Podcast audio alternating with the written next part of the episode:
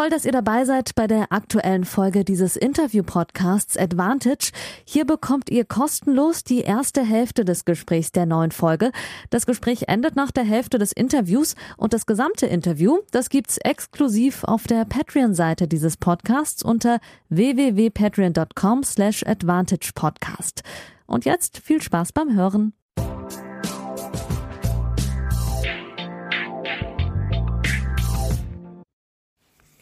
Ja, wo soll man da anfangen? Erstmal tief durchatmen, auf jeden Fall bei mir. In meinem Airbnb ist es deutlich nach Mitternacht, es ist schon deutlich nach 2 Uhr, vor ungefähr anderthalb Stunden hat Deutschland, hat das deutsche Damen-Tennis, die deutsche Damen-Tennis-Nationalmannschaft, das DTB-Team, denkbar knapp verloren gegen die, ja, wahrscheinlich beste Mannschaft der Welt, gegen die Tschechinnen in der O2 Arena in Prag in der Gruppe D des neu gegründeten Billie Jean King Cups, bei dem ich verweile seit Freitag, wie ihr natürlich mitbekommen habt. Und damit ist trotz großen Kampf die Hoffnung aufs Halbfinale schon sehr, sehr gering.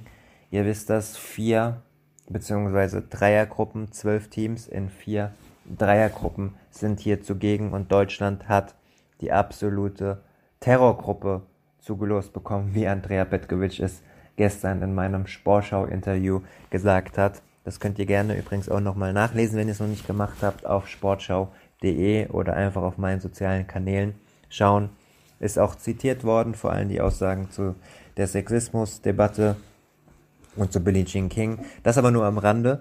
Deutschland hat heute leider 2 zu 1 insgesamt verloren gegen Tschechien, aber eine sehr, sehr gute Leistung gebracht. Andrea Petkovic kam heute leider im Eröffnungseinzel nicht an ihr Leistungslimit. Das hat sie selbst auch bekannt und das hat sie so emotional mitgenommen. Einen Mix aus ja, verschiedenen Sachen, dass ihr sogar die Tränen gekommen sind und sie hatte beim 1 zu 6 und 3 zu 6 gegen Maketa Vondrosova nur vereinzelt Chancen, wenn man sich mal überlegt, dass von den ersten fünf Spielen vier über Einstand gingen und alle an die Gegnerin gegangen sind. Da hätte es auch schon anders kommen können, das hat doch später Rainer Schüttler bekannt. Es kam aber nicht anders. Es ist ja hier kein äh, hätte, hätte Fahrradkette, um mal Lothar Matthäus zu zitieren in diesem Podcast. Das ist ja hier keine hypothetische Aussage, sondern es ist nicht passiert. Allerdings konnte es die dreimalige Grand Slam-Siegerin und langjährige deutsche Nummer 1 Angelique Kerber dann doch richten nach einem großen Kampf gegen Barbora Krejcikova, die amtierende French Open Siegerin, mit 6 zu 7, 6 zu 4 und am Ende wieder 6 zu 4 für die Deutsche. Und das, obwohl sie im ersten Satz drei Matchbälle vergeben hat. Und dann kam die Überraschung. Barbora Krejcikova hatte für das Doppel zurückgezogen kurzfristig hat in der Pressekonferenz eine Verletzung später benannt, die sie aber nicht weiter ausführen möchte, hat nur gesagt, dass sie ab morgen dort weiter behandelt wird. Also es steht auch noch gar nicht so fest, wie sie gegen die Schweiz auftreten kann. Es soll wohl, das habe ich aber von Kollegen jetzt aus der Tschechei gehört, nicht ganz so schlimm sein.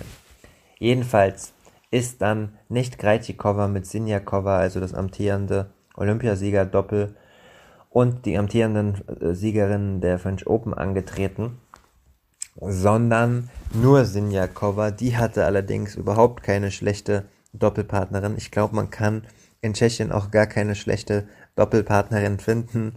Lucy Radecka ist eingesprungen. Die haben 2017 fünf Finals zusammen erreicht, unter anderem die US Open, haben allerdings auch alle fünf Finals damals verloren. Und das hatte bei mir so ein bisschen die Hoffnung geweckt, dass sie vielleicht ähm, in diesem System, wo ja ohne Advantage gespielt wird, das heißt ab Einstand erzählt der nächste Punkt. Und der dritte Satz wurde auch nicht ausgespielt, sondern im Match-Tiebreak äh, entschieden. Und das hatte für mich so ein bisschen die Hoffnung geweckt, dass die vielleicht Nerven zeigen könnten als Favoritinnen. Das haben sie aber nur bedingt. Man muss Jule Niemeyer und ähm, ähm, Frau Friedsam hier ganz großes Kompliment machen. Sie haben heute dafür, dass sie noch nie zusammengespielt haben, Annalena Friedsam und Jule Niemeyer, wirklich gut gespielt. Die haben diese Woche nur trainiert.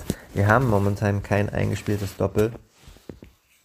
Angelique Kerber hatte auf der Pressekonferenz auch bekannt, dass man kurz überlegt hatte, ob sie nicht auch spielen soll. aber das wäre zu viel gewesen und Rainer Schüttler hat dann die Entscheidung getroffen.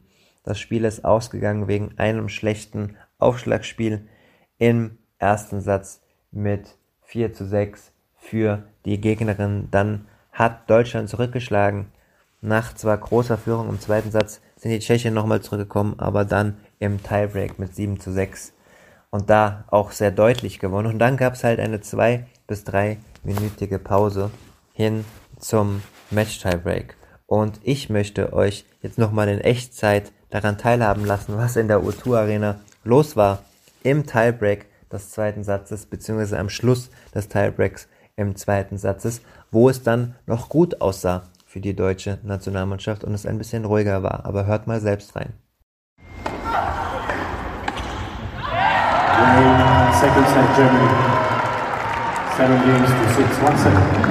Jetzt ist es tatsächlich passiert. 0 Uhr 1. Wir haben bereits den nächsten Tag und Deutschland hat gerade in Form von Julian Niemeyer und Annalena Friedsam zum Satzausgleich Satzausgleich geschafft. 6 zu 4 verloren den ersten, jetzt 7-6 gewonnen. Und jetzt geht es gleich weiter mit einem weiteren Tiebreak, aber einem Match-Tiebreak bis 10. Und es geht nicht weniger darum, um den Gesamtsieg hier. Was ein spannender Abend in der O2 Arena zu Prag. Unfassbar, wie das deutsche Team hier gegen die weltbeste Mannschaft ankämpft.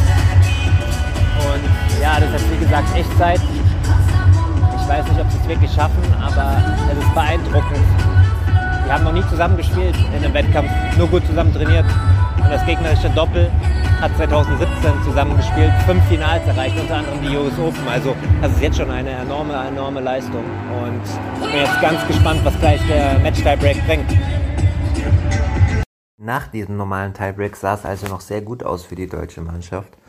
Und auch ich habe angefangen nachzudenken und sagen, hm, da ist ja was drin und dann Deutschland dann auf einmal Favorit auf den Gruppensieg und dann ist man schon im Halbfinale und was könnte das für Aufträge bedeuten?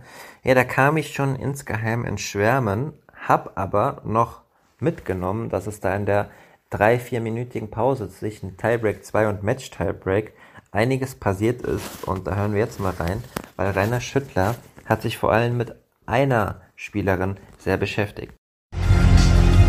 Also dieser Pause zwischen Satz 2 und Satz 3 redet Rainer Schüttler vor allem auf Annalena Friedsam ein.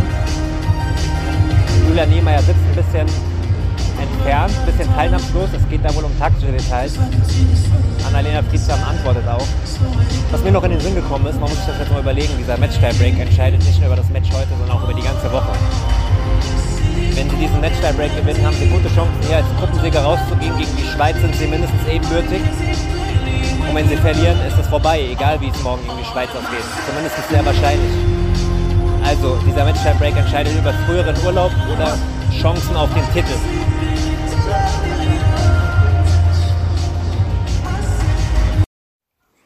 Und dann ging der Match-Tiebreak los und schon lag man, ja, zurück, aber hört mal selbst rein.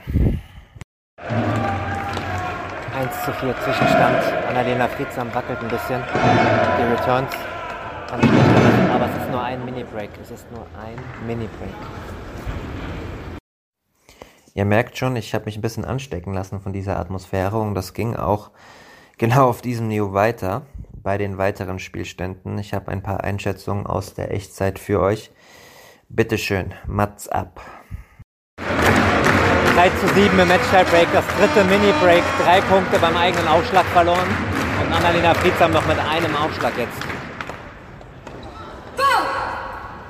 Zweiter Aufschlag.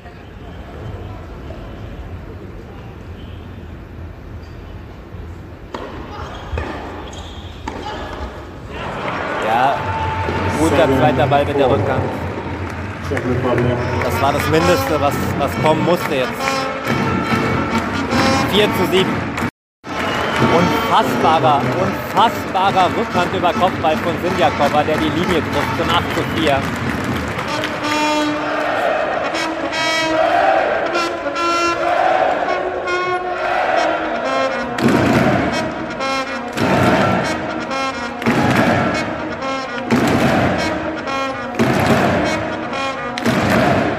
Ihr hört es, die Tschechen sind aus dem Häuschen, aber der Ball war richtig knapp und eine Vorentscheidung, wenn nicht sogar die Entscheidung. 4 zu 8. Die Tschechinnen haben noch einen Aufschlag. 4 zu 8 lag das deutsche Doppel im Match-Tiebreak zurück, nur um dann nochmal kurz eine Aufholjagd zu starten. Unfassbar, von, das ist mein Lieblingswort, ich weiß. 4-8, jetzt steht das 7-8. Aufschlag Tschechien. Jule Niemeyer hat einen fantastischen Return gespielt, zwei Aufschläge gehalten. Und Radetzka steht jetzt zum Aufschlag bereit, 8 zu 7. Das Publikum rastet aus und die Stimmung ist echt angespannt. Und jetzt sage ich mal gar nicht so viel und nehme euch einfach mit zurück in die Zeitkapsel zu gestern Abend, zu den letzten anderthalb Minuten dieses entscheidenden Doppels. Matchball für die Tschechen, 9 zu 7, guter Ausschlag und dann am Netz getötet. Ich bleibe jetzt mal live drauf.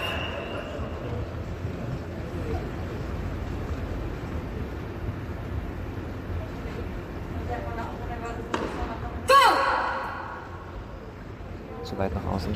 Zweiter Aufschlag, die Chance für Julian Niemeyer, die fantastisch retourniert hat bisher.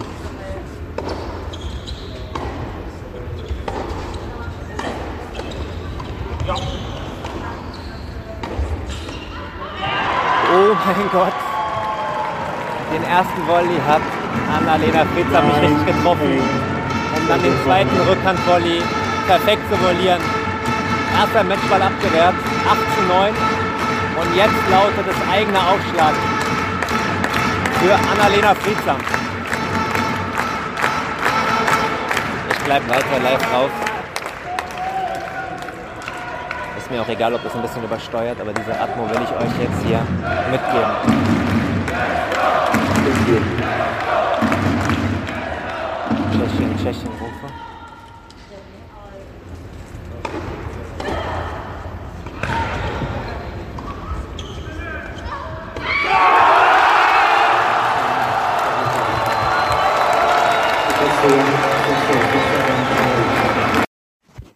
Gut, das war jetzt unschwer am Jubel zu erkennen, wie die Partie ausgegangen ist. Also falls es wer noch nicht mitbekommen hat, die Tschechinnen haben gewonnen, denkbar knapp mit 10 zu 8 im Match-Tiebreak. Dementsprechend erleichtert war das Duo auch. Ich habe ähm, Sinjakova zwei Fragen gestellt. Zum einen, was das deutsche Doppel, das er so noch nie zusammengespielt hat, denn besonders gut gemacht hat, dass es so knapp wurde überhaupt. Das war der erste frei zugängliche Teil der neuen Folge. Die zweite Hälfte hört ihr exklusiv auf der Patreon-Seite www.patreon.com slash advantagepodcast. Dort könnt ihr mit einem kleinen monatlichen Beitrag dafür sorgen, dass es diese langen, unabhängigen Interviews ohne Werbung regelmäßig gibt und unterstützt zudem Yannicks unabhängige Arbeit als freier Journalist im Tennis-Doping- und Sportpolitikbereich.